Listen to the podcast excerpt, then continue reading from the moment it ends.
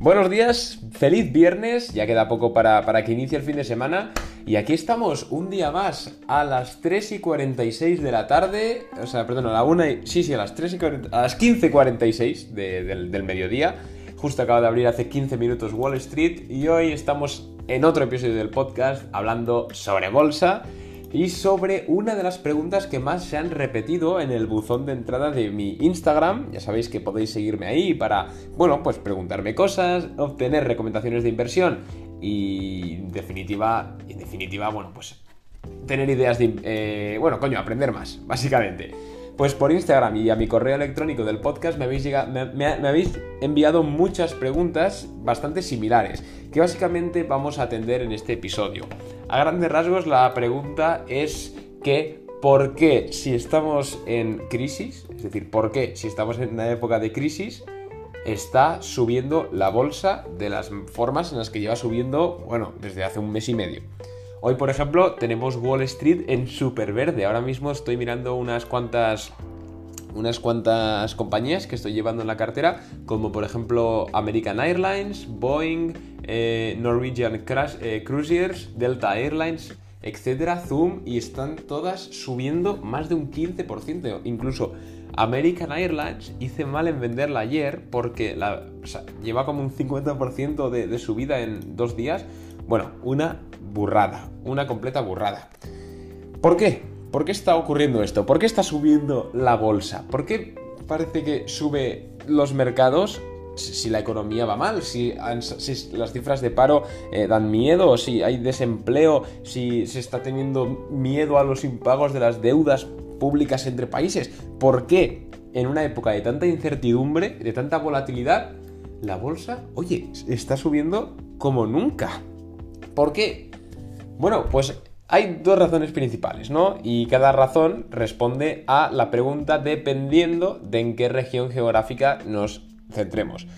Por ejemplo, en el mercado español, ¿vale? En el IBEX, famoso IBEX 35, la Bolsa de Madrid, eh, durante las dos últimas semanas ha habido una subida brutal, casi más de mil puntos. Hoy también el, IBEX, que de hecho avisé en Instagram que yo llevaba el IBEX en cartera y, y ha dado muy buena rentabilidad. Pues el IBEX, donde lo veis, eh, lleva, está ahora mismo en 7.843 puntos. Eso significa que ha subido más de 1.500 puntos en una semana y media, que es una burrada. Pues habrá subido más de un 15, de un 15 a 20% más o menos. No tengo ahora mismo los datos, pero claro, son subidas enormes teniendo en cuenta coño, pues que estamos en crisis, que además España es uno de los países más tocados por la crisis sanitaria, aún no estamos ni de lejos en la normalidad, los comercios siguen limitados, la inversión ha caído, ¿por qué sube el IBEX? En el caso de España, como digo, luego tocaremos demás mercados como el mercado estadounidense y el europeo, pero centrándonos en España, esta subida repentina se veía venir porque se ha levantado el veto a la prohibición de cortos. Para quien no lo sepa, hace cosa de un mes y medio, dos meses o así, cuando empezó esto del coronavirus, eh, nuestro, nuestro gran presidente y nuestra gran cámara de... Bueno, nuestra... Pues sí, porque casi todo el Congreso apoyó la medida.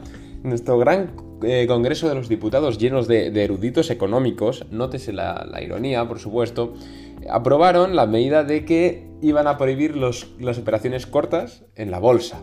Es decir, iban a prohibir vender una posición en la bolsa. Claro, todo no hace falta ser economista ni tener mucho conocimiento financiero como para darse cuenta de que esto es una absurdidad. Porque desde el momento en el que se prohibieron los cortos, el IBEX, y esto podéis ir a la gráfica del IBEX, metéis en el, gráfico a mensual y podéis ver que desde el momento en el cual el gobierno de España aprueba la prohibición de los cortos y la CNMV lo avala, el IBEX prácticamente está lateral, es decir, está lateral, ni, ni sube, pero no, ni baja, pero tampoco sube. Y eso es principalmente debido, lo explica muy bien Alberto Iturralde, y voy a intentar hacerle un poco de honor a sus palabras porque eh, no voy a poder explicarlo tan bien, pero básicamente es debido a que, claro, si tú no, no, no permites las operaciones cortas, al fin y al cabo, las operaciones de venta tiene que haber un comprador.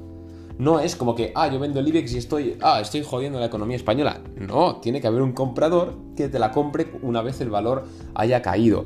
Si te cargas esa mitad de la especulación, si te cargas la mitad de la inversión, en este caso en las empresas del IBEX, pues lo que estás haciendo es desincentivar totalmente la entrada de valor, la entrada de capital, y es lo que ha ocurrido. Por eso, desde el, desde el primer día en el cual se prohibieron los cortos, el mercado del IBEX solo ha hecho que estar lateral. ¿Qué pasó? Que hace una semana y media, dos, se levantó la prohibición, se levantó el veto, dijeron, venga, hasta aquí. ¿Y qué ha ocurrido? Pues lo que era lo que había de pensar, lo que no creció el IBEX durante los mes, mes, mes y medio que estuvieron prohibidos los cortos, pues ha crecido en una semana. Esto básicamente ha sido una medida chorras porque no ha hecho nada, no ha hecho nada, solo ha hecho que paralizar el IBEX y ahora pues han levantado el veto y como digo pues se ha disparado hacia arriba en las dos últimas semanas. Esto lo avisé en mi Instagram y en mi Twitter. Así que muchos avispaos que metisteis vuestro dinero en el, IBEX, cuando se anunció que iban a quitar los cortos, pues ahora mismo estáis disfrutando de, bueno, pues unos cuantos años de no tener ni que trabajar, porque han subido muchísimo, ¿no? Eh, pero bueno, esa es la razón por la que ha subido tanto en el mercado español, ¿vale? Porque se prohibieron los cortos y pues ha levantado el veto. Pero vamos ahora al kit de la cuestión, que es lo más importante. ¿Por qué sigue subiendo la bolsa de Wall Street? ¿Por qué sube el Nasdaq? ¿Por qué sube el Standard Poor's? ¿Por qué sube el Dow 30? que son índices americanos, si la economía estadounidense se tambalea, si es que la propia Estados Unidos se tambalea con esto de las manifestaciones que, bueno, que parece que está, que está, que está en llamas el país. ¿Cómo puede ser que ante esta coyuntura económica, social y política, porque recordemos que hay elecciones en noviembre, esté el Nasdaq en máximos históricos, esté el Standard Poor's 500 casi a punto de superar su máximo que hubo en marzo y el Dow 30 tres cuartos lo mismo. ¿Cómo es esto posible? Esto se debe a una principal cosa y es la inyección de liquidez. Eh, la Reserva Federal, ya sabéis que es el Banco Central americano, aquí tenemos el europeo, pues en Estados Unidos tienen la Fed, que es la Reserva Federal. Eh, Powell es el presidente de la Fed y básicamente con esto del coronavirus activó unas cuantas medidas de estímulo para la economía. Claro que Estados Unidos es todo pues tamaño yankee, ¿no? Tamaño lo bestia. Ya, ya aprobaron creo que varios billones de, imprimir dinero, básicamente, para que nos entendamos. Inflaron, inyectaron dinero. De esta forma, al inyectar dinero, el dólar se devalúa evidentemente no se devaluó como, como se puede devaluar, por ejemplo, la guerra del Golfo, porque el euro también se estaba devaluando, pero al valer menos el dólar, las acciones y las empresas crecieron de valor. Es algo que tiene sentido, porque a misma cosa, cuando el dólar vale menos, pues sube. Y esto, al ver un poco que subía la bolsa, tal, la gente ha vuelto a meter su dinero. Y esto es lo que quería conseguir el señor Powell y el señor Donald Trump. Lo que querían conseguir era que volviese esa confianza a la bolsa de Estados Unidos. La han inflado, la han inflado, al menos la estuvieron inflando en abril, en, en mayo, abril, la inflaron para devolver la confianza a los inversores y para que poco a poco fuesen ya más inversores los que empezasen a invertir y pues funcionase la bolsa de nuevo. Claro, que Estados Unidos está siguiendo imprimiendo moneda. Claro, que todos estos inversores están generando una burbuja especulativa. Esto hablando de los índices, ¿eh? no estoy tocando ninguna compañía en específico. ¿Qué ocurre? Que claro, está el señor Donald Trump, que tiene cosas muy buenas, pero cosas no tan buenas, y pues todo su gabinete económico que están sosteniendo a regañadientes la economía estadounidense, las bolsas.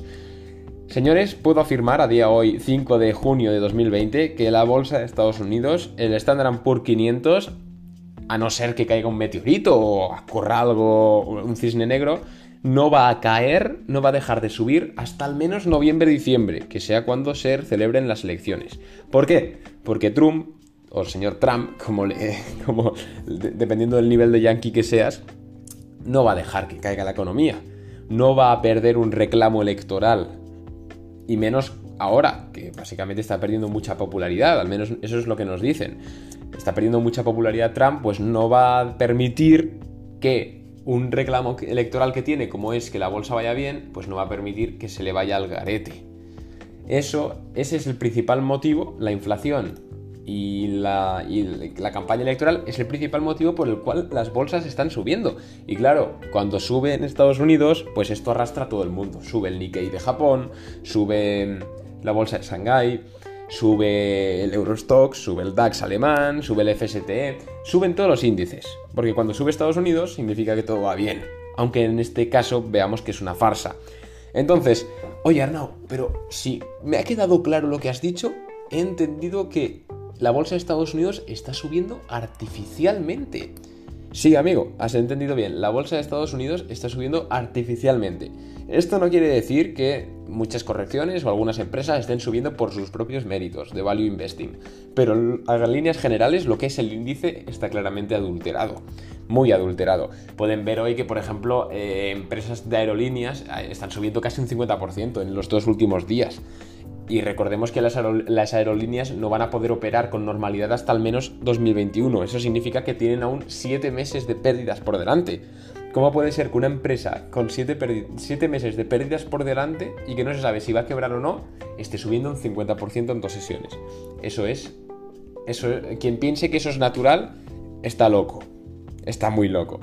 Entonces, tips de inversión, rapiditos. Si ahora mismo tú, estás pensando en entrarle al SP500 o entrarle en algún fondo indexado, eh, hazlo, pero hazlo a través de ETF, de un broker online o de, bueno, en su defecto algún broker de telefonillo. ¿Por qué? Porque si entras en un fondo de inversión tendrás que sacar el dinero antes de noviembre, porque serán las elecciones y tampoco es plan de que después de las elecciones se derrumbe todo. Así que la idea es entrar ahora en el mercado americano y salirse antes de las elecciones, pues a principios de noviembre, ¿vale? O a finales de octubre si no quieres arriesgarte. Esa, ese es el plan. ¿Cómo hacemos esto? Bueno, si lo inviertes a través de un fondo tradicional con un banco, te van a cobrar muchas comisiones por tenerlo tan pocos meses. Si lo inviertes a través de un, de un ETF, como puede ser a través del broker ING, el broker naranja creo que se llama, o de, de Giro, o Interactive Brokers, o el broker que te dé la gana, de esta forma sí vas a tener un mayor control, ¿vale? Entonces podrás sacar tu dinero cuando quieras, meter lo que quieras, y manejarlo como tú quieras. Eso sí, deberás tener un poquito más de conocimiento de al menos cómo funciona el mercado.